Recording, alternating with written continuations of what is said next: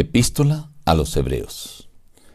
Nuestro buen Dios, hoy queremos pedir una bendición para cada oyente, pero también Señor queremos suplicarte para que tú nos ayudes a reconocerte como ese Salvador, el único, como aquel que intercede por nosotros, que podamos escuchar tu voz y que podamos adorarte como tú lo esperas. En el nombre de Jesús, amén.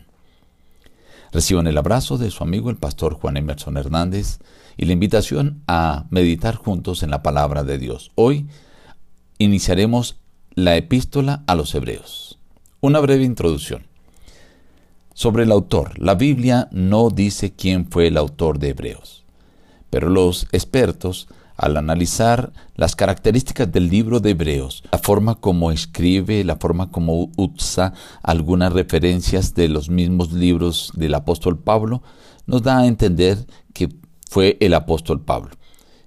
Él no se reconoce como apóstol a los hebreos, sino como apóstol a los gentiles, tal vez por su humildad, pero el consenso general atribuye esta carta a Pablo.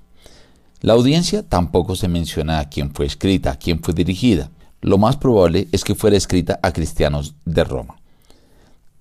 En cuanto a la fecha de la escritura, la epístola favorece una fecha entre los años 45 y 70 después de Cristo. Como no menciona allí la destrucción de Jerusalén, debió haber sido antes del año 70.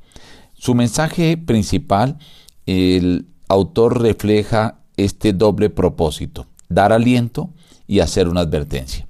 Entre los temas que se tratan en el libro de Hebreos incluye la palabra de Dios, Jesús como gobernante, Jesús como sacerdote, los creyentes como sacerdotes, el nuevo pacto, la vida cristiana como peregrinación.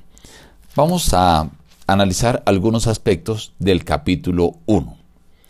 Dios, habiendo hablado muchas veces y de muchas maneras en otro tiempo a los padres por los profetas, en estos últimos días nos ha hablado por el Hijo, a quien constituyó heredero de todo y por quien asimismo hizo el universo.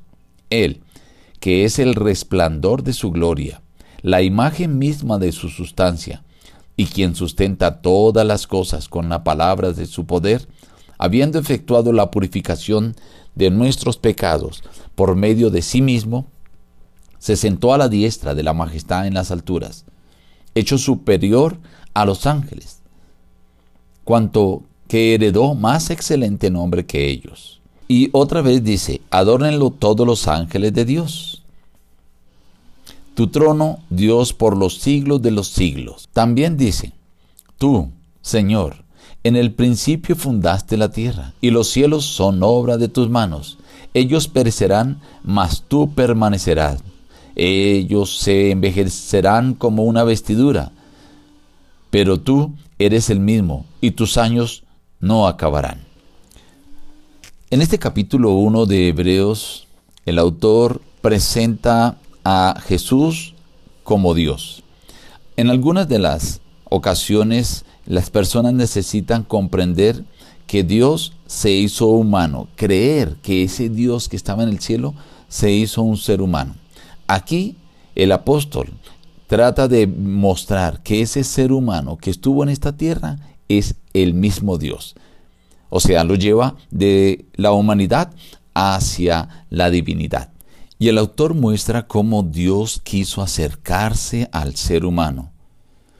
Primero, Dios habló de otras formas a través de patriarcas, de profetas y de muchas maneras a través de la naturaleza también.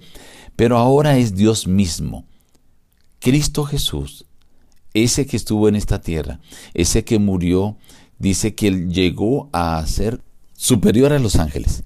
De esta manera, el autor presenta que, ellos conocían como el Jesús, el Mesías que vino a este mundo, murió en la cruz y que aquí lo describe que llegó a ser superior a los, a los ángeles, es realmente Dios.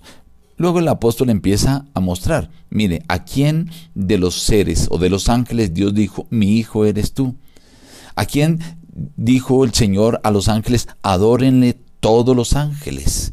¿A quién se le dijo, tu trono Dios por los siglos de los siglos? Se le describe como el que fundó todas las cosas, el que sostiene todas las cosas. Dice, los cielos son obra de tus manos, pero aún los cielos van a perecer, pero tú permanecerás.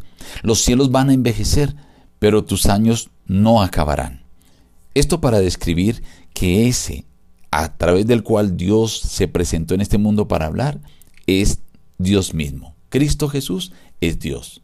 Ahora que hemos entendido esto que el apóstol quiso decir, notemos la importancia que le da en los primeros versículos.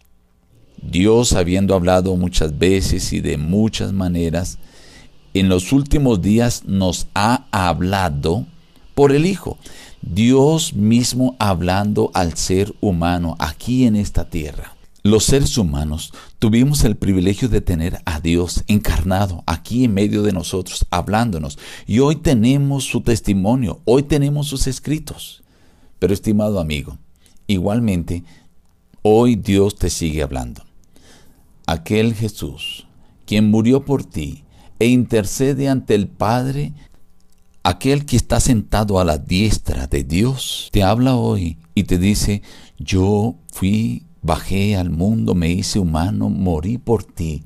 Ahora quiero que tú me entregues tu vida y que me adores. Estimado amigo, Él es Dios. Entrégale hoy tu vida a Él y adórale. Con esta invitación nos despedimos diciendo, busca a Dios en primer lugar cada día y las demás bendiciones te serán añadidas. Que Dios te bendiga.